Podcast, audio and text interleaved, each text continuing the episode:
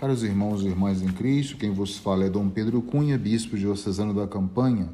Hoje é domingo, dia 18 de abril, estamos celebrando o terceiro domingo da Páscoa, cujo evangelho é o de Lucas 24, 35 a 48, que nos diz assim: Naquele tempo, os dois discípulos contaram o que tinha acontecido no caminho e como tinham reconhecido Jesus ao partir o pão.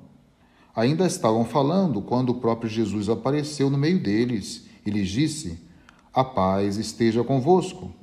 Eles ficaram assustados e cheios de medo, pensando que estavam vendo um fantasma. Mas Jesus disse: Por que estás preocupados e por que tendes dúvidas no coração?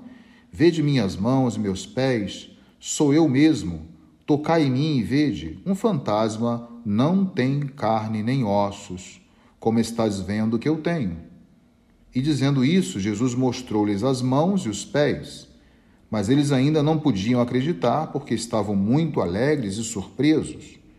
Então Jesus abriu a inteligência dos discípulos para entenderem as Escrituras. Caros irmãos e irmãs, nós podemos observar uma semelhança entre o evangelho de domingo passado, quando Jesus entra no recinto, estando as portas fechadas por medo dos judeus, Jesus já com o seu corpo glorioso e oferece essa mesma paz. Então hoje nós observamos no Evangelho de Lucas essa semelhança. Jesus aparece no meio dos discípulos e também oferece a paz e percebe que eles estão muito assustados. Nós podemos dizer que são três aspectos importantes do Evangelho de hoje. Primeiro é a palavra. Jesus escuta os discípulos de Emaús e ao mesmo tempo fala com eles dialoga com eles. Depois temos o pão, a imagem da fração do pão, e por fim, o momento da profissão de fé. Esses são, assim por dizer, os três sinais do reconhecimento do Senhor, o Senhor ressuscitado, e ao mesmo tempo as três etapas de uma caminhada que não só os discípulos de Emaús fizeram, mas todos nós, a comunidade cristã, deve também fazer ou percorrer. É interessante observar que o texto fala que à tarde os dois discípulos partem de Emaús e chegam a Jerusalém. E depois, portanto, vem a aparição de Jesus, que faz um discurso para os discípulos que estão reunidos, e depois os leva para fora de Jerusalém e se separa deles, portanto, subindo ao céu. No final do relato é, da, da ressurreição do evangelista Lucas, acontece assim com o ide missionário do Senhor Jesus aos seus discípulos antes de ascender aos céus. Mas nesta aparição é interessante observar que são superadas algumas dúvidas, algumas dificuldades dos discípulos a respeito da própria ressurreição de Jesus. Ou seja, ele se torna presente a seus discípulos de repente, por uma iniciativa dele, como nós falamos no domingo passado, todas as aparições são sempre iniciativas de Jesus ressuscitado. E elimina, assim, por meio de alguns sinais, a suspeita de que a experiência de Páscoa não fosse assim uma coisa real, ou que fosse apenas uma visão de um espírito de um morto, de alguém que viveu com eles. Então era indispensável precisar que Jesus ressuscitado não é um espírito imortal sem corpo. Daí Jesus, portanto, né, dizer que não é um fantasma ou um espírito incorpóreo. Então os primeiros discípulos viveram essa experiência, comeram com Jesus, ouviram Sua palavra, e por isso o evangelista tem a intenção de mostrar que há uma perfeita identidade entre o crucificado e o ressuscitado. Aliás, eu já acenei sobre isto no evangelho de domingo passado, no domingo da misericórdia. Por quê? Porque Jesus traz os sinais da paixão nas mãos e nos pés. Então, ele não pertence mais ao reino dos mortos, como os espíritos, né? Porque Jesus come com eles, come com seus discípulos. E ainda diz no versículo 39: Sou eu mesmo, seja, não é outra pessoa, não é um outro espírito, não é um outro ser. É esta presença nova de Jesus que enche os discípulos, então, como é mencionado no Evangelho de Lucas, né, daquela alegria, ou seja, daquele clima característico da Páscoa. Essa é uma alegria que nasce da experiência com o ressuscitado. Por isso nós chamamos uma alegria pascal, né? Vai a toda gente anunciar né, esta alegria, como nós cantamos em muitos cânticos nesse tempo da Páscoa. Então, na verdade, a missão dos apóstolos da igreja parte dessa experiência com o ressuscitado e se funda nela também. Mas ainda podemos dizer que há um aspecto de um encontro com o Senhor vivo, ressuscitado, ou seja, o aspecto de uma experiência de fé pascal, que significa esta abertura no momento presente de Jesus, fazendo essa experiência né, como ressuscitado diante dos discípulos e, ao mesmo tempo, dando a responsabilidade para que eles pudessem anunciar essa experiência do ressuscitado a todas as pessoas, a todos os povos, raças, línguas, nações. Ou seja, a experiência pascal é uma experiência universalista nesse sentido. Jesus quer que torne conhecida essa experiência em todos os cantos da terra. Então, aqui nós observamos algumas estruturas que sustentam a missão cristã. Essa estrutura que quer dizer que foi vivida pela primeira comunidade cristã, pelos discípulos. Né? Então, o ponto de referência é, sem dúvida, essa experiência, não simplesmente uma ideia que os discípulos vão anunciar ao mundo. Ou seja, eles vão anunciar uma verdade a partir da experiência. Então, o ponto de referência desse anúncio querigmático é Jesus, ou seja, o Cristo, com tudo aquilo que ele ensinou a respeito do projeto salvífico de Deus e que agora se realizou no drama da sua morte e muito mais ainda na superação da morte, que é a ressurreição. É interessante ainda destacar que essa paz que Jesus oferece, ela é um dom do Espírito, ou seja, é o sinal da presença permanente do Senhor ressuscitado. Quer dizer que nessa missão dada à igreja de anunciar o ressuscitado, eles não vão estar sozinhos ou não vão estar órfãos. O Espírito Santo vai assisti-los nessa missão então, o núcleo desse anúncio, né, Jesus Cristo morto e ressuscitado, é também por isso, por esse dom do Espírito Santo, que é o amor santo de Deus, o perdão de Deus dado à comunidade, é, uma, é um convite, assim por dizer, à conversão, ou mesmo ao anúncio do perdão, ou à presença e ação do Espírito Santo, que torna esses discípulos testemunhas livres e ainda podemos dizer corajosas, né? Tem que anunciar uma verdade inaudita ao mundo. Então, é um sinal também de que Jesus anda ao nosso lado, ele não é uma pessoa desconhecida, mas para nós reconhecermos quem é Jesus, é preciso, portanto, nos deixarmos guiar por ele na releitura da palavra de Deus de hoje. Ou seja, esta é a realização concreta daquela promessa da salvação. É preciso também é, que permitamos partilhar essa mesa com Jesus ou partir o pão com ele e assim é que os nossos olhos vão se abrir e reconhecer Jesus como verdadeiramente Ele é. Ele é o ressuscitado, o Filho de Deus ressuscitado. Então, para é, responder todas as várias interrogações acerca da ressurreição, Lucas volta de novo nessa né, reunião da comunidade primitiva para mostrar que a escuta atenta da palavra de Deus e, ao mesmo tempo, a confissão de fé da comunidade apostólica é que vai gerar, portanto, a fé o evangelista faz entender muito claramente que é importante percorrer até o fim esse caminho que leva também ao reconhecimento de Jesus. Assim, nós anunciamos Jesus e nem sempre as pessoas se abrem imediatamente à fé, mas a escuta da palavra de Deus, que é importante para gerar a mudança do coração e, ao mesmo tempo, participar desta mesa, ou seja, o partir do pão juntamente com a comunidade. Então, isso é, é muito importante para que possamos sentir e reconhecer a presença do ressuscitado vivo entre nós e, ao mesmo tempo, vivo e presente na comunidade em que nós estamos inseridos também. Então, só para destacar, concluindo a reflexão homilética deste domingo, quando os dois discípulos de Emaús eles se juntam aos outros apóstolos, eles recebem também essa presença de Jesus, que come com eles, que partilha o pão com eles e oferece a paz também a eles. Então, que a partir desse santo evangelho possamos fazer com que o medo dê lugar à alegria, porque a ressurreição de Jesus deve afastar todo o mal, vencer a morte e gerar assim em nossos corações uma força testemunhal.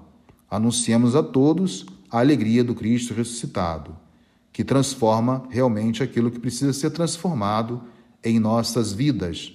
Somente assim viveremos plenamente a Páscoa do Senhor Jesus. Louvado seja nosso Senhor Jesus Cristo, para sempre seja louvado. O Senhor esteja convosco, Ele está no meio de nós. Seja bendito o nome do Senhor agora e para sempre. A nossa proteção está no nome do Senhor, que fez o céu e a terra. Por intercessão da Virgem do Carmo e dos nossos beatos Padre Victor e Inhaxica, abençoe-vos o Deus Todo-Poderoso, Pai e Filho e Espírito Santo. Tenham todos um abençoado domingo. Caros irmãos e irmãs em Cristo, quem vos fala é Dom Pedro Cunha, bispo diocesano da Campanha. Hoje é domingo, dia 2 de maio, estamos celebrando o quinto domingo da Páscoa, cujo evangelho é o de João 15, 1 a 8. Tomaremos alguns fragmentos deste santo evangelho, onde Jesus vai dizer: Eu sou a videira verdadeira e meu pai é o agricultor. Todo ramo que em mim não dá fruto, ele o corta, e todo ramo que dá fruto, ele o limpa, para que dê mais fruto ainda. Permanecei em mim e eu permanecerei em vós. Como o ramo não pode dar fruto por si mesmo, se não permanecer na videira, assim também vós não podereis dar fruto se não permanecerdes em mim. Como nós observamos, caros irmãos, a mensagem desse quinto domingo da Páscoa é exatamente aquela do ressuscitado que se manifesta como a videira verdadeira e ao mesmo tempo dizendo que nós somos seus ramos. Então, essa é a mensagem fundamental no Evangelho de São João deste domingo. Mas essa mensagem ela já está presente também na liturgia da palavra deste domingo, onde na segunda leitura, retirada da primeira carta de São João, no terceiro capítulo, já nos dá uma imagem da comunhão ou mesmo da unidade entre o ressuscitado e o discípulo. E essa imagem é a imagem do amor. O evangelista revela que Deus é amor. E o amor é a fonte da vida. O amor é o sinal da presença de Cristo vivo entre nós. O amor é a nova presença de Jesus na vida da igreja e de cada discípulo.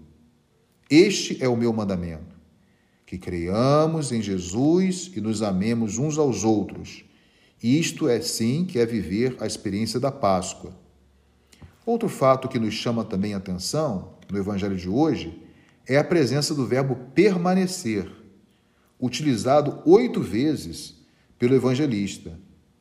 Permanecer nos remete a uma ideia de intimidade, de fidelidade e comunhão. Esse permanecer exigido por Jesus nasce e se alimenta por um diálogo e reciprocidade entre Jesus e nós, entre a videira e os ramos. De fato, nós permanecemos em Deus, porque Deus, por primeiro e por sua vontade, quis permanecer em nós.